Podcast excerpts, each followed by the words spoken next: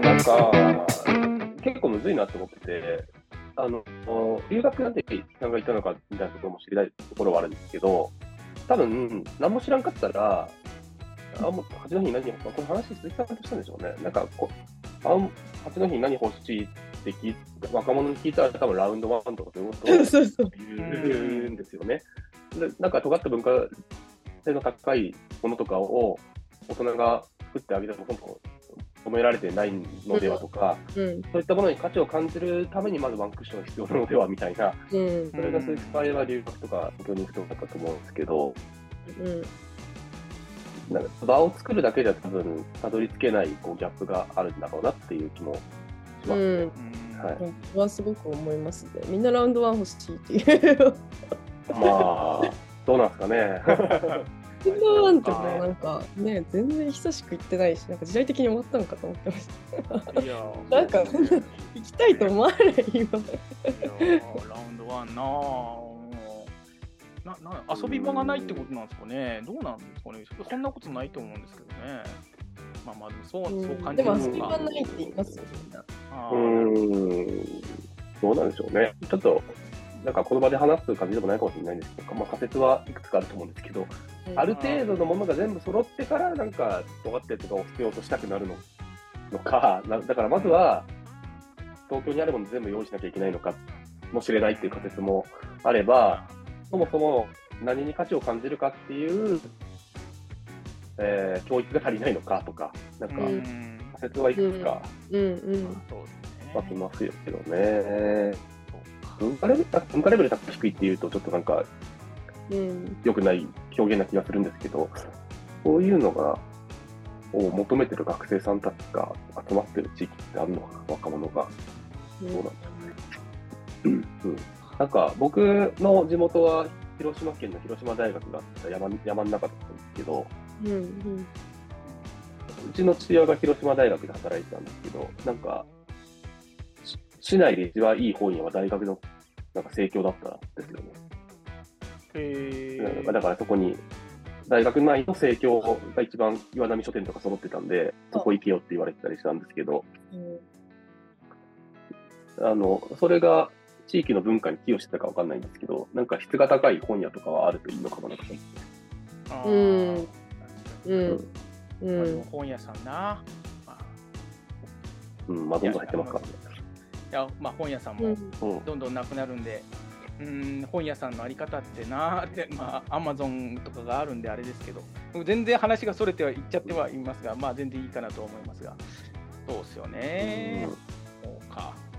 あの特にこう地方の、まあ、子どもたちってどうしてもこうチャリティーとかだと行ける範囲がまあ、うん、っていて、うん、なんか全員がなんか町の中心部、まあ、中心部に行ったらいくらでもあるんですよ。だからその本屋さんも、まあ、八戸市が一番いるし、うん、まあそれなりにこう勉強するスペースもあるしコワーキングだってあるし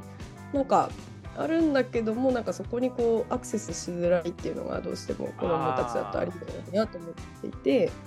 なんかうんなんかそこですねあと時間ですかね。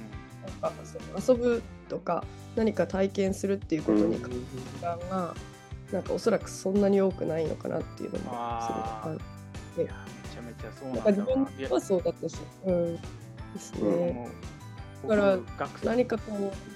う、うんうんうん、大丈夫あのロックでもない話なんで大丈夫。学生の頃 遊び場がなくて、その今でいうおいらせのあのジャスコとかイオンに行くまでに彼女と2人で自転車こいで1時間半かけてあそこに遊びに行ってたな高校生時代。まあ、いや、えっ、ー、と、さすがに僕、学校が三沢だったんで、三沢の三沢市からだったんですけど、言うてもそこから1時間半かかるんで、でも要はもう、小小旅行なんですよ、まあ、それはそれで楽しかったのかもしれないですけども、確かにそういった、そのやっぱあの車文化とかもあるというか距離とそのインフラがやっぱないあの東京みたいにその地下鉄とかっていうようなインフラがないんで確かに子どもたち多分その集約されてないところに住んでる、まあ、八戸も多分郊外とかだと確かにそういったものとかもないっていうふうに感じるのはあるのかもなと思ったりしましたね。うん、どうしても生活圏内でなんか目に入るもの情報っていうのが少ないかなっていうのはすごい、それはなんかもう人口規模が小さければ小さいほどそうなんじゃないかなっていうのは感じてますね。うん。うん。うんうんうんその今はちょっとあのー、お話ちょっと戻すんですけど、いろん地元の特に若い方にいろんな機会を提供する場を目指されていく中で、その地域課題みたいな話を今したというふうに理解しているんですけど、その場作りを半年間やられて、そこに対して課題とか、えっ、ー、と、あゲストハウスやるだけだったらダメなんでダメなんだなみたいな気づきみたいなものとかってあったりしますか？うんと、えー、っとです。それで言うと、まあ、一つはあの影響力が小さいなってすごい思って。それは当時の家のキャパの問題もあるしまあなんか、あのまあ、それが一番大きいからなんか大きくこう広く何かを伝えたりっていうのがなんかこのあの当時の家だとできないなって思っていてなんかそれは課題かな。なんかそれをなんかもし何か大きくイベントをやるとかなったら、えーと、市にある施設とか他の場所を借りてやるでなんかそうやった時にじゃあ集客はどうするみたいなやっぱり興味のある、まあ、インスタが中心なんですけどそういう人しか見てくれないのでなんかどうしてもその例えばそれこそ高校生でなんか特に意識高いっていう感じでもないこう、まあ、将来何しようかなみたいな人たちにはリーチしづらいのかなっていうのをすごい。うん。まあ、イベントも出したようなんで必ずその高校生だけっていうわけではないんですけど、うん、どうしてもやっぱ来る人はなんか興味関心のある人が来るから、うん、そうじゃない多種多様なみたいなもっとこういろんな人が来るっていうのを目指すの結構難しいなっていうのは、なるほどね。うん、うん。うん。うん。なるほど。うん。こなこの話していいのか分かんないですけど、コミュニティビジネスの件で、僕最近聞いた話があっておもろいなと思ったんですけど、コミュニティビジネスってなんか、ウーバーもそうだし、マッチングアプリもそうだし、何でもそうなんですけど、えっ、ー、と、人が集まってて、その人たちを、なんか、魅力に感じるスポンサーとかお金出す人たちが集まってくるみたいなビジネスのこと全般をコミュニティビジネスっ言っていいと思うんですけど、なんか就職マッチングサイトみたいなのサービスやってる、やってた会社の人の事例を聞いたら、やっぱ、どっちも同時に揃えなきゃいけないんですね。うん、就活マッチングアプリだから学生と企業なんですけど、うんうん、なんかいい会社が集まってるサービスでないと学生来ないじゃないですか。で、うんうん、いい学生が集まってないと、企業側もスポンサーとしてお金出さないじゃないですか。うんうんうん、なんで、コミュニティビジネスはど、両方を同時にだやんなきゃいけないっていう問題がある。まあ、それが攻略の方なんですけど、うんうん、コミュニティビジネスの。で、その事例は、まず、同時にやったんですけど、なんか学生団体やってるような意識高い学生のイベントにスポンサードでお金出しまくったんですって。で、そこでそこに参加している質のいい学生を集めて、で、コミュニティ、えっ、ー、と、会社側は、なんか、みんなが就職したくなるような会社に、3社ぐらいに頑張ってアタックして、無料でいいから登録してくれみたいな感じのをして、とりあえず、両方で質がいいユーザーとスポンサーを集めたみたいな話を、なんか、いたのを思い出したんですよね。なので、話を戻すと、鈴木さんがいい場を作ろうと思ったら、外部からいい人を呼ぶのと、地域のなんか、息のいい質のいい方を呼ぶみたいなのを同時に並行にしなきゃいけなくて、それをハックするにはどうすればいいんだろうかなっていうのを今、考えてるという答えはないんですけどっていう感じですね。うん。なんかそれで言うと私はまだ八戸の市民のこと知らなすぎるなっていうのは、うんまあ、彼らが学生に限らず、まあ、市の人がどういうこう人数を持ってどういうあのきっかけがあったらいいなって思うのかっていう。なんかそれがそもそもゲストハウスじゃなかった説もあるわけじゃないですか。まあ私がやりたくて言い始めたから。だからなんかそういうのも含めてなんかもっといろんな人と知り合わんといかんなっていうのは聞いてて思いましたね。学生さんは来づらいんですかね、ゲストハウスだと、夕方とか。なんかちょっとゲストが来る人が放課後がかぶっちゃうのかなみたいな。ああそれはあるな。なんかこうもうちょっとこう例えばさっき言ったこう勉強する場がないみたいなこう性もいるしその当時の家にこういろいろあここに本棚なんですけども本とか、うん、こういうのをなんか学生に開放したらいいなとかも思ってるんですけど、うん、どうもそのやっぱり夕方になるとゲストが来ちゃうから放課後で、まあ、そういうの結構やりづらいなみたいな。うんなるほどね。うんうんうん。もしかしたらだから他の場所が必要なのかもっと広くていろんな活動ができてなんかもうちょっとコンテンツも揃っている場所が必要とされているのか何なのか、うん、なんかそれはまだまだ検討しないといけない。うん、あのこのラジオのテーマって一応青森とか地方の攻略法みたいなところだと思うので改めてそこに引きつけて話すと青森に来て思ったのはなんか元気でなんか意識高くて賢い学生さんって大学生より高校生なんじゃないかなっていうのを感じることが多何度かあったんですよ。要はここ高校までは県内いるじゃないですか。でも大学になったら県外出ちゃったりするので、あのいいいい若者って高校生が一番なんか青森県内にいるんじゃないかなみたいなことを僕思ったことがあるんですよね。正しいか分かんないんですけど、この説。で、その中で今まであった一番賢い若者って、なんか八戸の、これ YouTube に載せるかわかんないですけど、リンデールって高校生団体があるじゃないですか。なんかそこの代表の方がなんか死ぬほど頭良かったんですけど、僕の経験だと。はい。で、なんで、コロナ禍で頑張ってオンラインでコミュニティ作って盛り上げてたんですけど、そういった若者に、なんだろうな、無料で勉強場所を提供して、ジュース飲み放題みたいなことやったら、まず最初のなんか、鶏卵のがこっち側集まるのかなっていうのを聞いてて思いましたので、攻略法としては、高校生、大学になっちゃうと出ちゃうから、高校生のうちにこう地域に対する思いとかを感じてもらうっていうのは大事かもなっていうのを思いました。うん、うん今の高校生がどう考えるかは分かんないですけど、僕の時やっぱこう、やっぱこう、なんていうんですかね、田舎って嫌だなって思っちゃってたんで、なんかそこがこう、うまいことこう、まあ、ここにいても何でもできるとかっていう可能性を感じてもらえる何かが必要なのかなとかっていうのは、僕、最近のその課題ではあるんですけど。うん。そうっすね。どうなんですかね。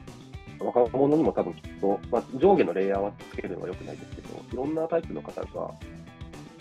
いるんじゃないかなと思うんですよね。で大多数はやっぱラウンドワン作ってとか東京行きたいっていう人だってたと思うんですけど、その中で地域に残りたいとか、地域のこと好きとか、なんかやりたいっていう層はどう抽出すればいいんだろうっていうところに攻略法がある気がしましたね。はい。出ていきたい層には逆に戻ってくるための仕掛けをしなきゃいけない。なんか、出ていきたい人を止めるのってなんかむずいような気がするんですよね。うん、うんなどをちょっと感じましたね。というところで、まあ、ちょっといいお時間なので、一旦ここであの、はい、区切らせていただこうと思うんですけれども、えーとまあ、このような、はい、えー、ことを話しているラジオでございます。めちゃくちゃいい話、ありがとうございました、はい、お二人とも。えー、ということで、えーまあ、もう一回これ、上松さんに聞くと、まあ、ということで、これ、鈴木さん会だったんですけども、どどど上松さんの総評というか、そんなどうだなって感じたとかってありますか？えっと、今回、マジで構成考えずに喋ってすみませんっていう気が僕はしてます。そうですね。本当、僕も。テーマ切らずに喋ってるな、はい、まあ、でも、こういう回もいいかなと思うので。本来もう少し考えて喋るタイプであろうとしてるんですけど。はいはい、えっと、で、うん、そうですね。投票としては、うん、なんだろうな。今までって、青森をマーケットとしてどうやって成功していくかだった気がするんですけど、うん、うん、今日、今回は青森っていうマーケットをなんかいかに、なんだろうな、いいものにしていくかっていう話だっていうような気がしております。はい。まあ、若者にいなきゃだめだよねとか、場作りっていう、環境作りっていう話だったと思うんですけど、そうですね。うん。僕からも一個あると、やっぱ僕が今、今回、なるほどなって思ったのが、あのま、あの最初の本当最初の方ですけど企業企業って言うけれども、まあ、何かしたいことがあって事業があるっていう時に、その必ずすごい高い目標がなきゃいけないよとかっていうことでもないんだろうなっていうのを今回感じたんですよね、その鈴木さん。なりに。あの必ずじゃあその会社にコミあの自分が社長で会社にコミットしてこれを大きくするんだっていうことじゃなくてもあの解決した社会課題とか自分のちょっとした願望があってそれを叶えるためにじゃあ事業を起こそうかっていうぐらいの気持ちの人も全然あのいていいんだろうなと今の時代でそう思うのでなんかそういったところからももしこのラジオを聞いて何かその思うところがあるとかあのいろんなこと考えてらっしゃる方がいるんだったらちょっとまたその一歩をなんかやってみようかなって思うきっかけになればいいなというふうに僕今今回聞いて思いました。そんなになんか肩肘張らずにえーと、なんかちっちゃい商売でも始めてみたらっていうふうなのは、あった方がいいのかなっていうふうに感じてるいかがでしょうかと。うん